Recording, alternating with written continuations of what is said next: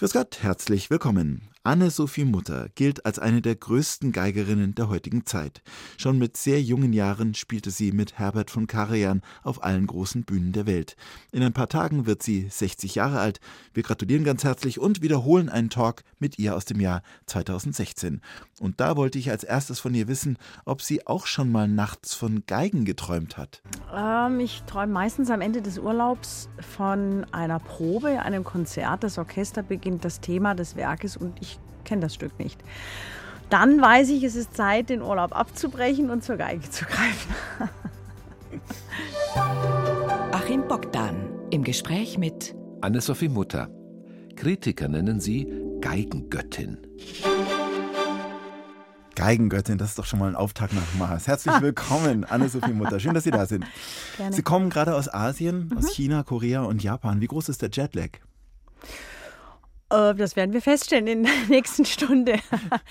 also geistig äh, ist bei mir ja eigentlich jetzt 22 Uhr, 23 Uhr nachts, aber Sie machen auch einen sehr aufgeweckten, ähm, ähm, lebhaft ähm, interessierten Eindruck und insofern glaube ich, dass wir da ganz ähm, hellwach durch die Sendung durchfinden, trotz Jetlag. Sie waren mal wieder auf Japan-Tournee. 1981 ja. waren Sie zum ersten Mal in Japan für ein Konzert. Das ist mhm. 35 Jahre her. Das heißt, Sie waren offensichtlich damals als ganz kleines Kind da. Ähm, ja, ich bin Jahrgang 63, also ich hatte das große. Ich wollte gerade ein Kompliment loswerden. Vielen Dank. ähm, aber Alter ist ja, äh, ist ja keine Schande. Ähm, ich war mit Herbert von Karajan damals in Japan und äh, durfte jetzt in der Suntory Hall, das ist einer der besten Konzertsäle der Welt.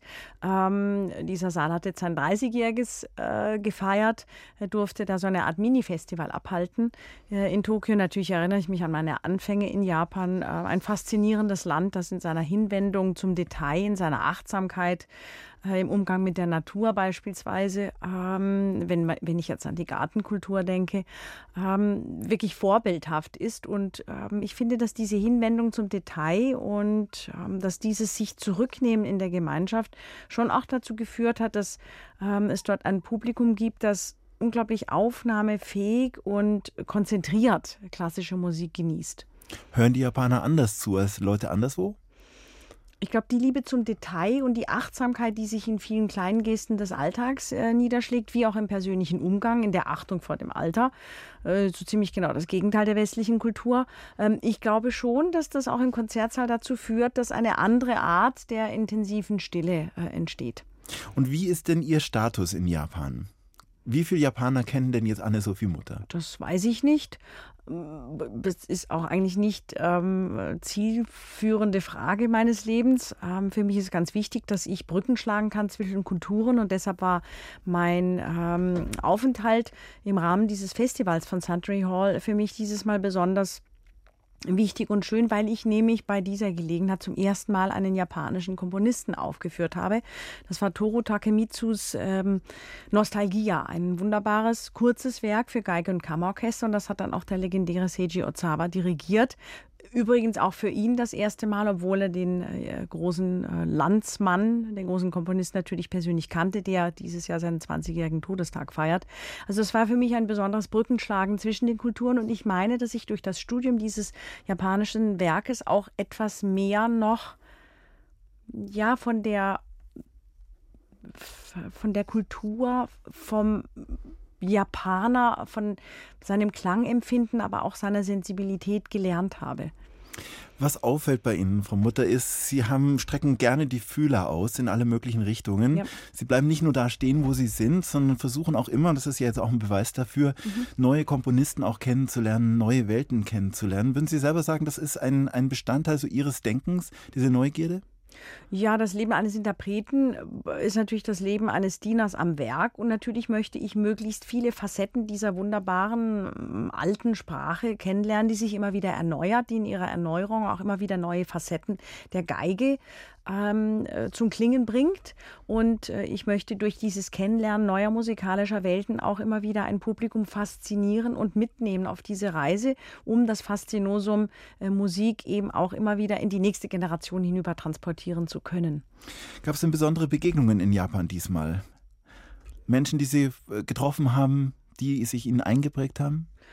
Äh, meine Zusammenarbeit mit Seiji Ozawa, der ja ähm, altersbedingt nur noch sehr wenig dirigiert, ist immer etwas Herausragendes für mich. Zum einen, weil es mich an meine Jugendzeit mit Herbert von Karajan erinnert, als Seiji damals Schüler unter Herbert von Karajan äh, so zu einer Art musikalischem Lieblingssohn heranwuchs, sind die vielen Aufnahmen, die ich mit Seiji äh, gemacht habe, wie aber auch die Reisen und einfach auch dieses Kennenlernen einer anderen Kultur.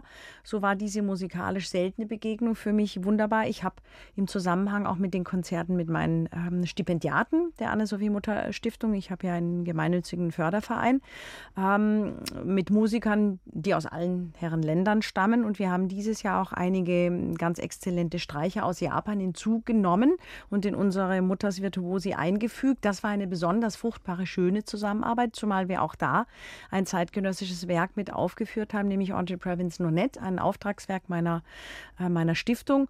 Wie überhaupt überhaupt dieses ganze Festival in Japan sich sehr stark auch mit zeitgenössischer Musik auseinandergesetzt hat. Es gab dann auch einen Abend mit einem Solowerk von Penderecki, das für mich geschrieben wurde, das wohl zum ersten Mal in Japan erklang, wie auch Norbert Maurice Violinkonzert, ein Schweizer Komponist, der für mich Ende der 80er Jahre schrieb. Also ich glaube, dass dieser kulturelle Austausch, und ich bin ja leider nur jedes zweite, dritte Jahr im fernen Osten, für mich immer etwas unglaublich Spannendes ist, abgesehen natürlich von persönlichen Begegnungen mit Einzelpersonen, ist es aber auch immer wieder dieses Brückenschlagen und dieses Mitbringen von unbekannten Werken, wie auch der Gegenüberstellung eines Brahms Violinkonzertes, dass diesen Austausch zwischen dem Publikum und mir ähm, einfach sehr aufregend und schön gestaltet. Frau Mutter, wenn ich jetzt für einen Tag Anne-Sophie Mutter wäre, was würden Sie mir in der Früh mit auf den Weg geben? Was müsste ich vor allem beachten? Ähm, einfach mal aufstehen, auch wenn man müde ist und Jetlag geplagt. Ach, ähm, ich glaube, dass mein Alltag sehr oft ähm, dem Alltag eines, eines mm, anderen Arbeitenden, einer anderen äh, berufstätigen, alleinerziehenden Mutter doch sehr stark gleicht. Der große Vorteil meines Berufes liegt darin, dass ich sehr vieles von zu Hause aus vorbereiten kann, sodass die zwar manchmal langen Abwesenheitsphasen dann aber auch wieder abgewechselt werden durch ähm, lange Zeiten des Studiums. Jeder Tag ähm, bringt seine Aufgaben mit sich und ich glaube, wie jeder andere auch versuche ich, die so gut es geht, je nach Tagesform mal mehr oder weniger effizient zu erledigen. Sie haben so schöne Hände. Wenn ich jetzt Anne-Sophie Mutter wäre, wie mhm. müsste ich auf meine Hände aufpassen, dass ich mir zum Beispiel nicht reinschneide beim Zwiebelschneiden oder mir in die Türe quetsche? Das wäre ja alles eine Katastrophe für Sie. Ja, ich bin zwar ein bisschen tollpatschig, aber das bin ich eher im Umgang mit den modernen Medien. Also in, in, Türe in der Finger einklemmen, äh, Finger in der Tür einklemmen ist mir noch nicht passiert, aber das obligatorische in die Finger schneiden beim Zwiebel oder besonders gerne beim Tomatenschneiden, das kommt schon mal vor. Aber es ist eigentlich noch alles dran. Die Fingerkuppen mh, hm, sind noch vorhanden. Was ist der größte Vorteil und der größte Nachteil daran, Anne-Sophie Mutter zu sein? Vorteil ist ja, dass Sie kostenlos in Ihre eigenen Konzerte reinkommen.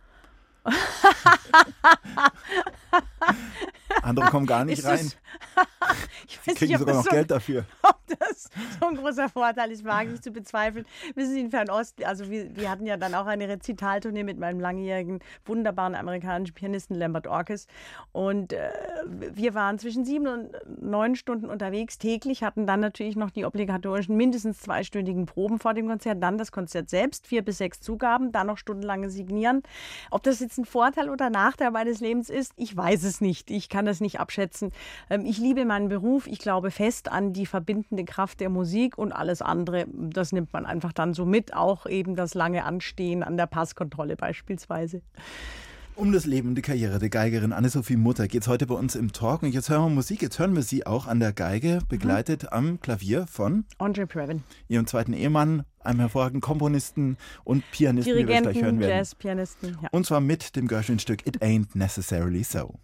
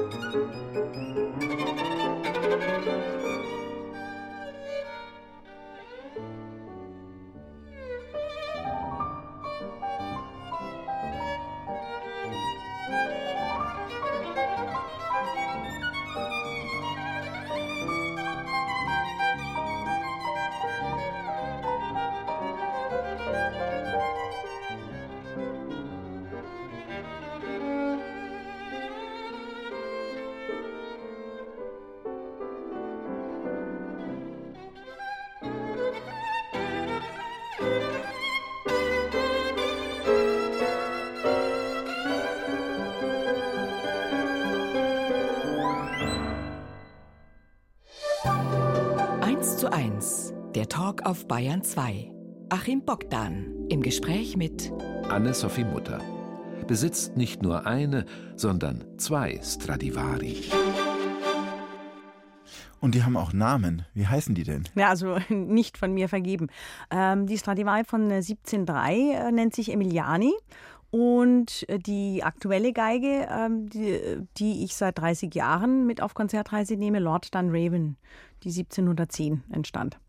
Und Sie durften ja sogar mal ins Innere von Lord Dunraven schauen. Wie lief mhm. das ab? Ja, das ist vielleicht wie bei einer Darmspiegelung. Ähm, es gibt einen ganz kleinen, eine ganz kleine Kamera, die durch die F-Löcher der Geige eingefädelt wird und man möchte natürlich da ähm, beispielsweise bei ähm, einer Authentizitätsprüfung des Instruments, den, ähm, das, das Schild äh, ähm, untersuchen. In meinem Fall war es einfach die Suche nach vielleicht kleinen Defekten oder ähm, auch ähm, äh, einer, einer Öffnung zwischen den zu verleimenden Stellen. Das sind ja wasserlösliche Leime, mit denen die Geigen zusammengehalten werden. Wasserlöslich auch deshalb, damit die, die Beweglichkeit der einzelnen Teile bei äh, klimatischen Veränderungen Veränderungen gegeben ist und eben keine Risse entstehen. Aber so ein bisschen bisschen schwummerig wird es einem bei dem Anblick schon, wenn man die Geige da plötzlich von innen sieht. Da ist dann Staub drin, aber da war, da kein, eine Masse Staub war aber drin, kein verlorener Baby Babysocken von ihrer Tochter Nein. von vor 25 Jahren. Spiele ja nicht Kontrabass. Diese Geige wurde geboren im Jahr 1710. Da gab es also 1860 München noch nicht, war mhm. die Zeit des Barock.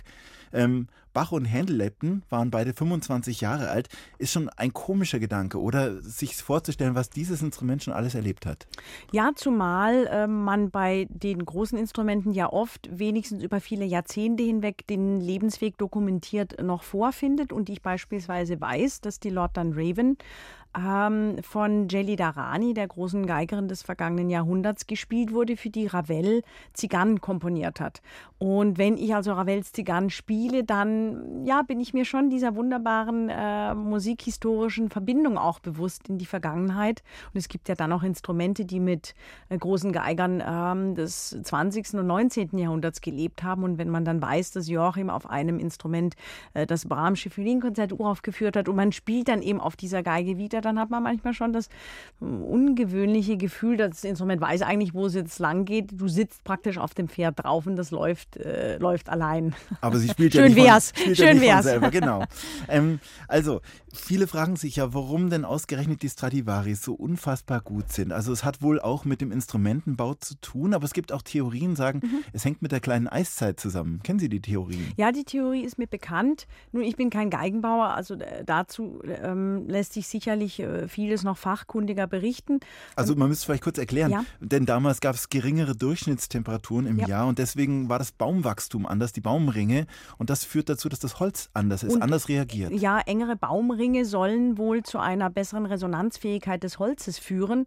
Ähm, Bemerkenswert ist ja, wenn ich beispielsweise, ich besitze auch einige zeitgenössische Instrumente, weil ich eben den modernen äh, Geigenbau auch fördern möchte ähm, und auch ein Zeichen setzen möchte. Man kann auch auf einem, äh, auf in, einem Instrument, das ein Jahr, zehn Jahre, 20 Jahre ähm, alt ist, wirklich sehr, sehr schön musizieren.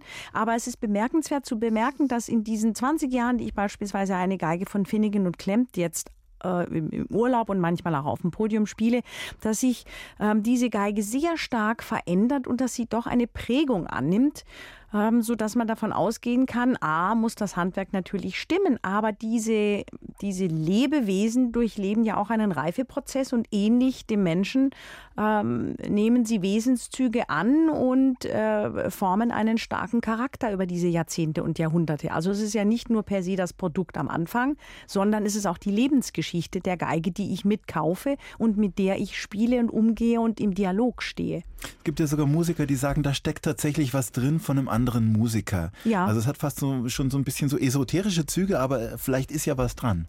Naja, dass sowas ist, übergeht. Ähm, ich, ich kann Ihnen nur berichten von einem sehr interessanten Besuch in der Library of Congress letztes Jahr in, ähm, in Washington DC. Ich hatte das große Glück, dass ich mir die Instrumenten, umfangreiche Instrumentensammlung ansehen durfte und ich durfte sogar auf einem Instrument von Fritz Kreisler spielen.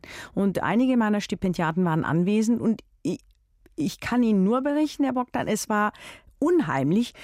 Als ich die Geige in die Hand nahm und spielte, klang ich wie Fritz Kreisler. Zum Glück haben sie nicht so ausgeschaut. ist aber äh, faszinierend. Ne, völlig faszinierend, weil die Geige durch, durch diesen Prägungsprozess, und das ist ja wie bei einem Sänger, Sie können Domingo von Caruso unterscheiden und Mirella Freni von der Callas. Äh, man, man kann ähm, äh, Jascha Heifetz von, äh, von David Eustach unterscheiden und so, wie jeder von uns auf seinem Instrument zu einer eigenen Stimme findet, so hilft das Instrument natürlich auch, diese Stimme zu prägen. Und behält sie für eine gewisse Zeit, bis dann der nächste Besitzer eine Prägung vollführt und das Instrument dann irgendwann so klingt wie der aktuelle Musiker. Jetzt ist ja diese Geige mehr oder weniger Ihre Stimme. Sie sprechen ja, ja. mit dieser Geige und also Sie nicht tun im Moment, schon, aber schon, ja, ja, also Sie reden mit mir, auch wenn ich heute ausschaue wie eine Geige. Naja, kann schon mal vorkommen. ähm, also das heißt, und Sie haben ja unglaublich viel Zeit mit dieser Geige verbracht. Jetzt ja. frage ich mich, wie man zum Beispiel mit dieser Geige so durch die Welt reist. Wenn mhm. ich an einer Grenzkontrolle bin, äh, gibt man denn diese Geige überhaupt gerne aus der Hand, abgesehen davon, dass sie ja auch ein, ein Vermögen wert ist? Ja. Ist da irgendeiner äh, mit seinen Wurstfingern da drauf rumtastet? Ja, das geht natürlich gar nicht. Ähm, leider haben wir das Pech ähm, als, äh, als Instrumentalisten, dass wir diese Instrumente ja an- und abmelden müssen beim Zoll, nicht in der European Community, aber außerhalb. Das bedeutet endlos langes Anstehen beim Zoll, bei, bei der Ein- und Ausführung. Ich wünschte, man hätte ein Nachsehen mit uns Musikern und würde vielleicht auch für ja, für Künstler, ob das jetzt bildende Kunst ist oder Musikinstrumente, eine, eine extra Schlange ähm, einführen am Zoll, denn es ist schon eine, ein großer zeitlicher Aufwand, der dadurch zusätzlich zum Reisen vor dem Konzert äh, hinzukommt. Und natürlich möchte man jeden Körperkontakt mit einer fremden Person vermeiden. Also meine Geige lasse ich nicht befummeln. Also passen da Sie mal auf, das auf. wird noch viel länger dauern in Zukunft. Wenn Sie mal nach England fahren, nach Brexit, können Sie da sich in die nächste Schlange einreihen. Also, diese Geige hat ja auch nicht immer die gleiche Tagesform. Genau, hängt ja auch ich leider auch nicht. Temperaturschwankungen ab. Sie hängen auch von Temperaturschwankungen ab? Ähm, ich glaube, dass ähm, ich versuche das meinen Schülern immer mitzugeben, die, äh, das sieht man oft auch bei, bei Kollegen im Orchester. Es läuft irgendwas schief und äh, der Fakultist schaut äh, erbost sein Instrument an. Es ist natürlich immer der Musiker, der solche Quietschgeräusche zu verschulden hat. Und es ist meine Sache, mein Instrument zu überreden, abends zu klingen. Es ist nicht die Sache des Instrumentes, auf mich einzugehen. Und das, äh, das macht einem sehr bescheiden. Und ja, Montag bin ich im Flow und Dienstag läuft es gar nicht. So ist das nun mal. Damit muss man sich sich abfinden. Es ist manchmal nicht leicht. Aber die Tagesform existiert leider und man kann nicht zu 100 Prozent ausschließen, dass man nicht immer einen Höhenflug vor sich hat. 1 zu 1 der Talk auf Bayern 2, heute mit Achim Bogdan und Anne-Sophie Mutter. Wir wiederholen den Talk mit der Geigenvirtuosin vom Oktober 2016. Wir haben mit ihr über neue Welten, asiatisches Leben, der Faszination über zeitgenössische Musikstücke und altes Holz beim Geigenbau gesprochen. Viele Künstler stammen oft aus Künstlerfamilien, sie dagegen kamen sprichwörtlich aus dem Nichts. Nehme ich aus dem Schwarzwald. Aus dem Schwarzwald, so können wir ihn auch nennen. Ja, von Ihnen wusste da einfach niemand. Wie schön und Wie- angenehm. Was haben denn Ihre Eltern beruflich gemacht? Mein Vater war ähm, Journalist, gelernter Journalist und dann Verlagsleiter und meine Mutter hat sich um drei ähm, anstrengende Kinder gekümmert. Und wie würden Sie denn diesen Geist in der Familie Mutter er, uns erklären? Meine ähm, Eltern sind sehr musikaffin und ich glaube, wenn wir nicht so viel ähm, klassische Musik gehört hätten zu Hause, das Verlobungsgeschenk bestand aus dem Beethoven und Mendelssohnschen Violinkonzert unter Furtwängler und ähm, Judy Menowin äh, spielte den Geigenpart. Ja, wenn diese äh, Platten nicht so oft bei uns zu hören gewesen wären, wie auch sehr, sehr viel Jazz, eine andere Leidenschaft von mir, wenn auch äh, nur im passiven Zustand, dann hätten wir, ich habe ja zwei ältere Brüder, sehr wahrscheinlich so früh nicht äh, Instrumente lernen wollen. Ich wollte zum fünften ähm, Geburtstag unbedingt Geigenunterricht und meine Brüder haben dann mit Klavier und mein ältester Bruder Andreas auch mit Geige begonnen. Also andere Kinder wünschen sich zum fünften Geburtstag Legosteine oder eine Barbie-Puppe. Also Lego hatte ich auch, Barbie hab, hat mich nie interessiert. Aber der Wunsch war trotzdem explizit eine Geigenstunde Ja. zu bekommen. Ja. Und können Sie es erklären, rückblickend, was Man war hat uns das? einfach keine Alternativen geboten. es war entweder die Geige oder das Klavier oder ähm, ja, im Wald spielen. Mhm. Und das haben wir nebenher auch noch gerne getan. Aber es hat ja rückblickend fast schicksalhafte Züge, dass es Sie Mhm. so magnetisch zur Geige hingezogen hat. Ja, so kann man das sehen, wenn man möchte. Vielleicht äh, ist es einfach schicksalshaft so, dass das Einzige, wofür ich mich eigne, das Geigenspielen ist. Und insofern war es für mich eine, ein glückhafter Entschluss, dass ich mit sechs Jahren äh, Geiger werden wollte.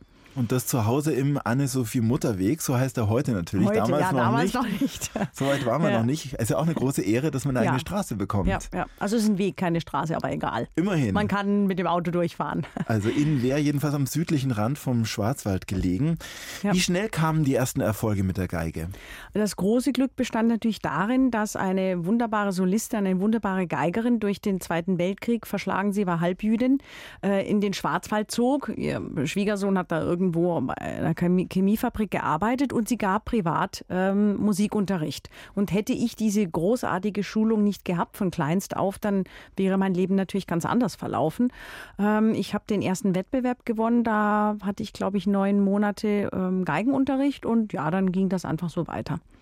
Und dann kam der Tag, an dem sich wahrscheinlich jedes Kind erinnert, Tag der Einschulung in der Grundschule mit Schultüten, Schultüte. Bei Ihnen kam es mit der Schule aber ging ein bisschen anders. Ja, so eingeschult wurde ich schon, dann gleich wieder ausgeschult. Nee, Scherz beiseite. Ich kann mich äh, noch an Zeiten erinnern, äh, als man in der Grundschule tatsächlich auch noch Tatzen bekam.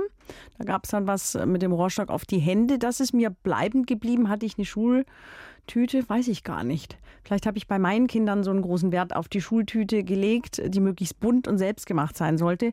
Ähm, ich hatte dann Schuldispens und bin äh, nur zu den Prüfungen angetreten. Und diese Schuldispens hat sicher dazu geführt, ich habe ja dann mit zehn meinen zweiten Wettbewerb gewonnen und durfte mit ähm, 13 Jahren Herbert von Karajan vorspielen, dass ich während des Studiums ähm, und in der Schulzeit, ähm, da das natürlich alles dann doch auch sehr viel schneller ablief, ja, noch ein relativ normales Leben mit Spielen im Wald und Angeln gehen und so weiter und äh, Fußballspielen mit zwei, meinen zwei älteren Brüdern erleben durfte.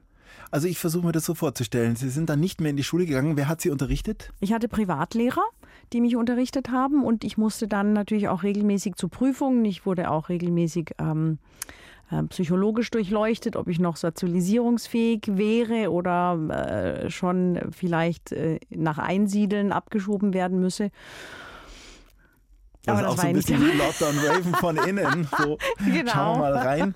Naja, und äh, Sie hatten natürlich so ein kleiner Ort, da spricht sich das ja rum. Das heißt, Ihre Freundinnen, die in Mhm. der Nachbarschaft gewohnt haben, haben sich doch wahrscheinlich schon auch gewundert, wieso muss denn die eigentlich nicht gehen, wenn wir da hingehen müssen in die Schule? Aber wissen Sie, das weiß ich natürlich nicht, Herr Bogdan. Ähm, Das war meine Normalität ähm, in Wehr und ähm, so habe ich mein Leben gelebt und das erschien mir völlig normal. Mir wurde von außen auch nie angetragen, das sei irgendwie ungewöhnlich oder besonders toll oder besonders doof. Das war einfach so.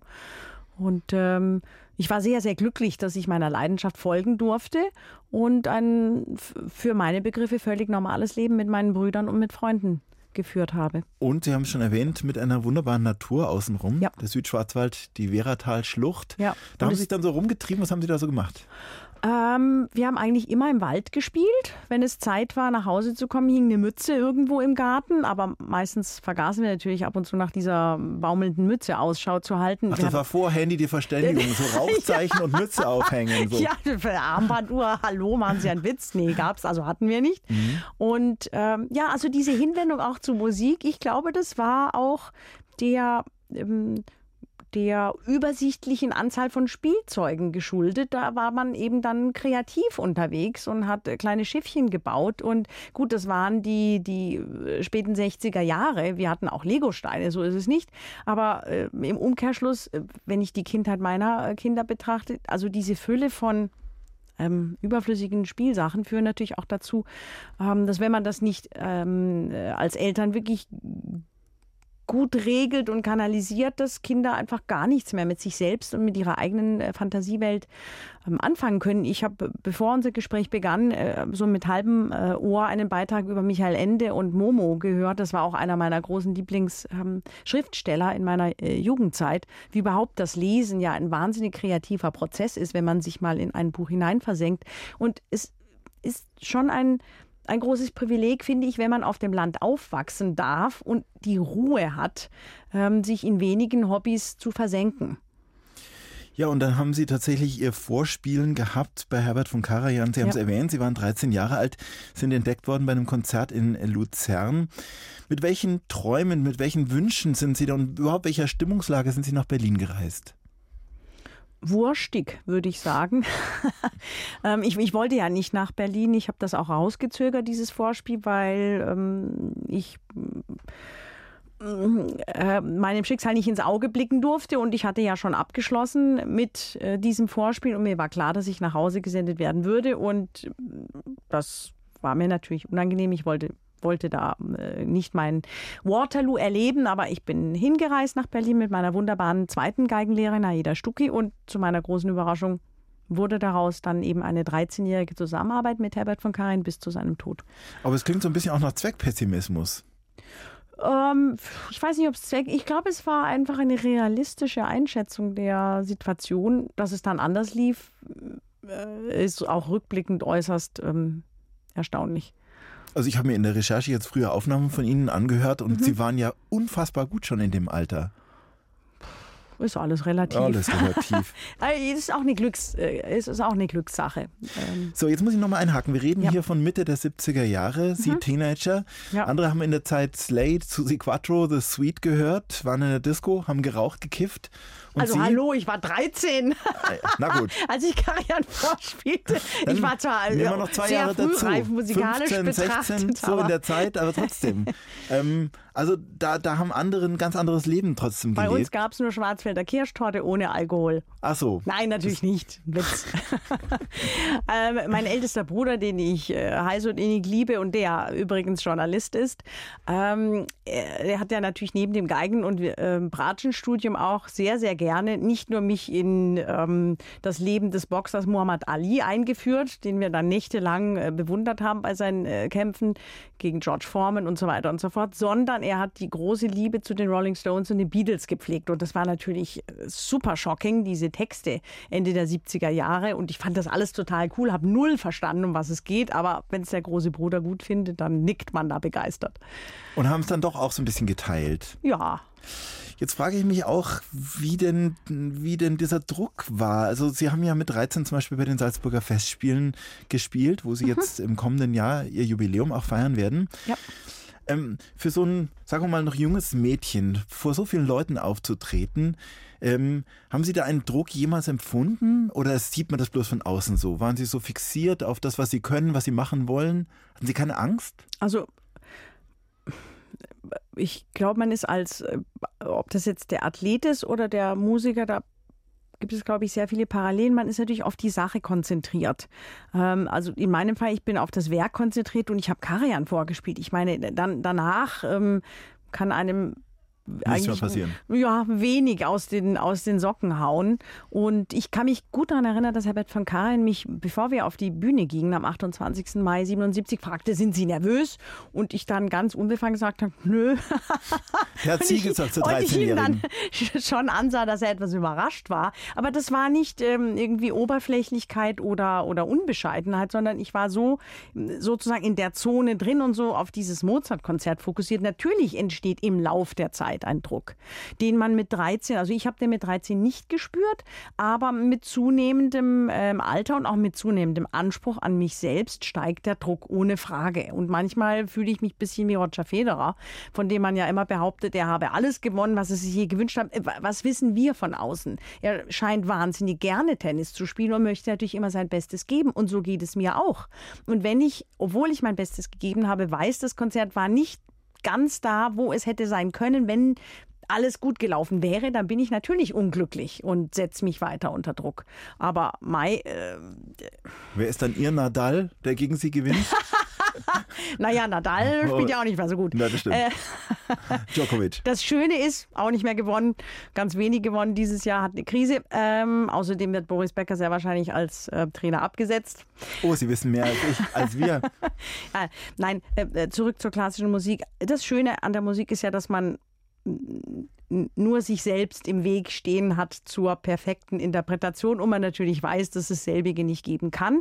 Ähm, es ist kein Gegeneinander in der Musik und darum bin ich auch so begeistert. Ähm, hinter der musikalischen Früherziehung her und äh, führe auch meinen gemeinnützigen Verein mit so viel Liebe und Hingabe, weil ich weiß, dass Musik ein wunderbar verbindendes Glied ist. Also ich spiele nicht gegen den Dirigenten, ich kann mich von ihm abwenden, äh, physisch äh, gesprochen, wenn äh, ja, wenn ich seine Zeichensprache nicht verstehe oder wir musikalisch einfach nicht auf einer Wellenlänge sind, aber es ist immer noch ein Miteinander. Der muss sich ja dann auch letztendlich nach Ihnen richten, wenn Sie zu schnell sind. Sie geben es ja letztendlich vor als Solistin. Na, so es, es sollte schon es sollte schon immer ein Miteinander, eine gemeinsame Entscheidung sein. Zu Gast bei Achim Bogdan. Anne-Sophie Mutter spielt für sozial benachteiligte Kinder. Ja, unter anderem. Es fällt auf, dass Sie an ganz vielen Orten und immer wieder sich äh, engagieren bei Benefizkonzerten. Wie wichtig ist Ihnen das? Das ist integraler Bestandteil des Lebens eines Musikers, ähm, weil Musik ja keine Unterhaltung ist, sondern Musik ist auch immer wieder eine Entdeckung von kulturellen Wurzeln, von einer anderen Art des Lebens, der Ausdrucksform. Ich denke jetzt an Mendelssohn, ähm, großer Humanist, nicht nur Musiker und Komponist, sondern auch äh, enger Freund von Goethe, hat die erste Musikschule Deutschlands errichtet, äh, unzählige Benefizkonzerte für die ähm, Errichtung einer Bach-Statue, hat also als getaufter Jude auch Bachs Musik, ähm, ich glaube 80 Jahre nach Bachs Tod, ähm, wieder populär gemacht. Ähm, dieses Miteinander und an die Gesellschaft zurückgeben, ähm, dieses Empathievermögen ist, glaube ich, etwas, was auch in der Musik ähm, gelebt wird und was einfach Teil eines äh, Lebens sein sollte. Und natürlich liegt mir das Wohl von Kindern und ähm, alten Menschen, von Menschen mit besonderen Bedürfnissen äh, vorrangig am Herzen. Es sind aber auch manchmal Naturkatastrophenopfer. Wenn wir dann gerade im, im Land sind, dann äh, versuche ich da natürlich spontan zu reagieren. Dieses Jahr haben wir in Leipzig für ähm, Integration durch Bildung gespielt, Lambert und ich in der äh, Moritzburg, Moritzpastei ähm, ist der äh, Ort, glaube ich, direkt neben dem äh, Leipziger Gewandhaus. Und es geht in dieser Organisation darum, in diesem gemeinnützigen Verein, dass man ähm, Flüchtlingskindern durch die Schulzeit hilft, man sie auch auf die Schulzeit vorbereitet und dass natürlich ein ähm, Schulabschluss ähm, gefördert wird und ähm, sicher jetzt auch schon eine zweite, fast zweite Generation von jungen Menschen um um ihre ähm, Leidensgenossen kümmert, zusammen mit sehr, sehr vielen Lehrern, die das auch ähm, nebenher völlig unentgeltlich unterstützen. Diese Integration durch Bildung ist ja der einzige Weg auch einer natürlichen, einer eines Teilhabens unserer Kultur und auch der Möglichkeit, sich äh, bei uns wohl und beheimatet zu fühlen. Andere Organisationen wie SOS Kinderdörfer oder auch Save the Children sind Organisationen, die ich regelmäßig unterstütze, unter anderem dieses Jahr für ähm, ein oder mit einem Konzert für eine SOS-Stätte ähm, in Aleppo, die mhm. natürlich jetzt auch hin und her wandern muss. Ähm, ich bewundere die SOS äh, Kinderdorfmütter besonders, weil sie den Kindern ermöglichen, ja in der kleinen Gruppe von vier bis sechs Kindern, äh, derer sich eine Frau als Mutterersatz exklusiv annimmt, so eine Art äh, Familie zu schaffen. Und das sind Dinge, die man, die man unbedingt unterstützen muss, um das Leid, das in dieser Welt einem entgegenschreit, egal wohin man sich wendet, wenn auch nur im ganz kleinen, mildern zu helfen. Ja, Frau Mutter, man merkt im Moment, wo man eigentlich hinblickt, in welches Land. Menschen sind verunsichert von der Globalisierung, von der digitalen Welt, von den Veränderungen, von Kriegen und so weiter. Ähm, was kann in so einem, in so einem Umfeld überhaupt Musik leisten? Ist Musik da eine Insel, um sich zurückzuziehen oder eine, eine Sprache, mit der man äh, auch tatsächlich was bewirken kann, weil es eine universelle Sprache ist? Naja, Projekte wie Daniel Barenboim sehr unterstützt mit dem East äh, Western Divan Orchestra. Ähm, das sind Projekte, die exemplarisch zeigen, dass ähm, politisch und ja, dass politisch sich fremd gewordene äh, Menschen aufeinander zugehen und in dieser Sprache der Musik zueinander finden und ähm, lernen, dass wir alle die gleichen Ängste ähm, teilen, dass wir die gleichen Rechte besitzen äh, und dass wir ähm, aufmerksam und mit Respekt miteinander umgehen können müssen und dass das auf dem Podium der Musik äh, auf besonders fruchtbaren Boden stößt, weil die Musik uns ja lehrt, uns in einer Gemeinschaft einzufinden. Sie lehrt das das genaue Hinhören. Sie lehrt das sich zurücknehmen. Sie lehrt aber auch das Führen einer Gruppe. Sie ist wirklich ein, ein Mikrokosmos des Lebens in sich und natürlich kann ich mit der Musik ähm, in einer Benefizaktion ähm, auch Geld sammeln und was genauso wichtig ist wie die finanziellen Güter oder vielleicht sogar noch wichtiger, ähm, das ist immer wieder auch die Erinnerung daran, dass wir die Hand ausstrecken müssen nach denen, die im Schatten unserer Gesellschaft leben. Wenn man hört, wie Sie manchmal über Musik reden, wie Sie über Bach, wie Sie über Mozart reden können, dann hat man manchmal den Eindruck, da redet ein Winzer über Wein.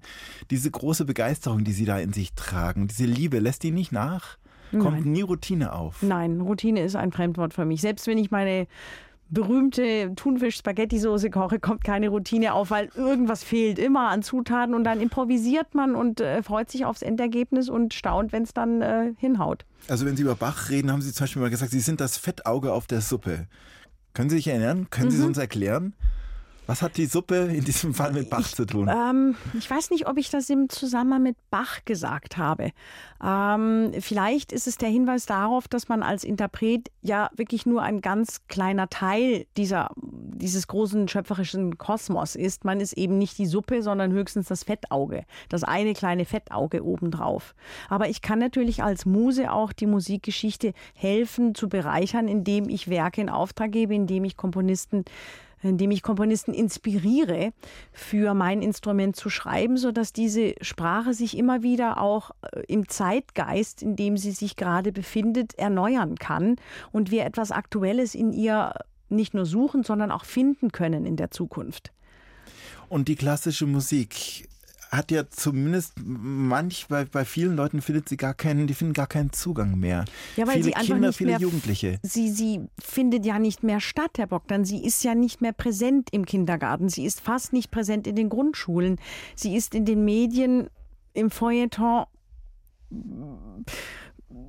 immer schmalbrüstiger äh, vorzufinden.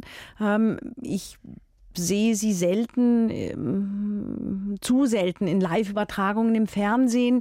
Es ist einfach der Elfenbeinturm, der uns zu ersticken droht. Daher auch mein fast schon verzweifelter Ansatz. Ähm, Clubkonzerte voranzutreiben. Nicht, weil es, die, die Geige eignet sich ja nicht für, für diese riesigen Fußballstadien. Da ist Fußball sehr gut aufgehoben. Oder das finde ich, total, find ich total aufregend. Aber eine Geige mit Verstärker, das, das, das geht einfach nicht. Das ist eine für mich eine Pervertierung des Instruments. Darum ist der Clubraum etwas, ähm, in dem ich mich sehr wohl fühle. Unter ganz jungen Menschen mit anderem Repertoire, beispielsweise mit Gershwin. Es gibt so viele wunderbare Bearbeitungen, auch von Filmmusiken von äh, John Williams. Ähm, oder so haben Sie letztes Jahr zum Beispiel in Berlin in genau, einem Club gespielt, genau. ist auch aufgezeichnet ja. worden. Und mir geht es ja gar nicht darum, dass ich eins zu eins jetzt alle, die sich im Club wohlfühlen, in den Konzertsaal zerren will. Ich möchte nur möglichst oft ähm, immer wieder ähm, ganz jungen Menschen, die in der Schule nicht die Gelegenheit hatten oder auch überhaupt in ihrem täglichen Leben nicht die Möglichkeit haben und gar nicht erst auf die Idee kommen, äh, um, um unsere Existenz nicht wissen, äh, diese Palette zur Verfügung stellen und äh, einfach ihnen eine Tür öffnen, durch die sie gehen können. Sie können sich das anhören, wenn sie es langweilig finden, gut. Äh, wenn ein Funke überspringt, umso besser. Aber irgendwo müssen wir natürlich auch ein Bildungsdefizit auffangen. Was ich nicht kenne, kann ich nicht beurteilen. Kann ich beurteilen, Oder kann ich nicht lieben. lieben. Äh, Von dessen Existenz ich nicht weiß. Wenige von uns haben die Zeit und die Hinwendung in ihrer Freizeit auch noch nach etwas exotisch Verstecktem, äh, das dann auch noch äh, hyperintellektuell daherkommt, zu suchen. Das ist einfach, da ist zu viel Abschreckungsmechanismus eingebaut. Also ab in den Club. Hier ist Bayern 2 mit 1 zu 1 der Talk. Heute mit Achim Bogdan und meinem Gast Anne-Sophie Mutter, weltberühmte Geigerin. Ja, neben der Musik gibt es noch viele andere Leidenschaften von Ihnen. Zum Beispiel, so habe ich gelesen, Star Wars. Kann, kann das sein? Wo kommt denn das her? Ähm, ja, also ich meine, wer in den 80er Jahren äh, groß wurde, der, der ist Star Wars-Fan. Außerdem bin ich leidenschaftlicher John Williams-Liebhaber, ähm, sowohl seiner sinfonischen Scores, aber natürlich besonders seiner Filmmusiken. Also ob das jetzt Superman ist oder Harry Potter. Ja, Wahnsinn. Oder Harry Potter. Ähm, der Mann hat ja nach Walt Disney die meisten Oscars. Ich glaube, es sind über 40. Aber wer hat es Ihnen angetan? Luke Skywalker oder eher R2D2 oder? Also Darth R2D2, Vader. Ich R2D2 sehe ist dich. natürlich super süß, aber ich habe ja Luke Skywalker kennengelernt, weil ich auf der ähm, Weltpremiere, war das die Welt? Nee, das war die Europapremiere in London war letztes Jahr von Star Wars und Luke Skywalker, also der, der Schauspieler. Schauspieler, dessen Name mir natürlich entfallen ist, der war total süß und wir haben Fotos gemacht und äh, ich war immer ein Luke Skywalker Girl. Ja, was kann man denn lernen von Star Wars für Mein die... Gott, muss man immer was lernen. ja, man kann doch was lernen. Also Sie sind ja zum Beispiel, äh, Sie sind ja eigentlich die, die Meisterin mit dem Lichtschwert im übertragenen Sinne für Ihre Stipendiaten. Das äh, geht dann sehr wahrscheinlich nicht gut aus, wenn man sich die, äh, die Folge der Star Wars-Filme anschaut. Wobei Yoda wurde 900 Jahre alt. Das ist doch sehr ermutigend. Also Yoda ist eigentlich mein, mein Liebling und äh, meine Kinder wissen das und ich kriege ständig irgendwelche ausgestopften Yoda-Puppen oder Yoda-T-Shirts. Also das ist meine Zukunft. Tennis haben Sie schon erwähnt. Sie lieben Tennis, sind äh, sogar tatsächlich äh, zu Turnieren gereist, um Klar. zuzuschauen. Und zwar Also Roger Federer. Roger ist, Federer. Ja, Roger Federer ist einfach ein großartiger Spieler. Er ist unglaublich. Ähm, ähm, ja, wie ich, pff, er hat, äh, er spielt Tennis wie ein Künstler, eben nicht nur wie ein Athlet. Und äh, damit meine ich, dass er auch immer wieder den besonderen Schlag sucht. Vielleicht auch gar nicht unbedingt immer auf der Suche nach dem Gewinn des Punktes, sondern einfach die Schönheit ähm, der Platzierung, die Schönheit des Schnitts, die Ästhetik im Sport. Er verkörpert für mich ähm, die Ästhetik des Sports, ähm, die das äh, fantasienreiche Spiel und eben nicht äh, das bloß physisch ähm, herausragend kraftvolle draufpreschen. Das klingt aber so, als ob Sie jetzt Ihre eigene Musik beschreiben, Frau Mutter. Das ist ja wie eine Analogie zu Ihrem Violinspiel, zu Ihrem Geigenspiel. Keine Ahnung. Die Schönheit Ey, außerdem des vertritt er Moments. Sprüngli und ich bin ein großer Sprüngli Trüff du Jour-Fan. Also das verbindet uns in jedem Fall. So, und jetzt bald geht's wieder auf eine Wanderung. Ja. Wo geht's denn diesmal hin? Sie wandern jedes Jahr mit Freunden. Naja, also jedes Jahr, ich, ich Wenn's wandere geht. ja, ich wandere nicht nur einmal im Jahr eine Woche, sondern schon regelmäßiger, jetzt nicht unbedingt in Peking, meistens in den österreichischen Bergen. Letztes Jahr sind wir nach Santiago de ähm, Compostela, hätte ich fast gesagt, ähm, ähm, sind wir auf dem Camino in Spanien unterwegs gewesen und äh, dieses Jahr wollten wir eigentlich Florenz-Rom schaffen, aber das kann man natürlich nicht in einer Woche, sodass wir ein bisschen mogeln und etwas nach Florenz beginnen und nach Assisi. Also irgendwo auf dem Weg werden Sie Anne-Sophie Mutter finden, dann Zwischen vermutlich Pasta, Vino und ohne Geige. Äh, Camino. Geht ja gar nicht anders. Das war eins zu eins der Talk, eine Wiederholung des Gesprächs mit der in so vielen Belangen außergewöhnlichen Künstlerin Anne-Sophie Mutter. Am 29. Juni wird sie 60 Jahre alt.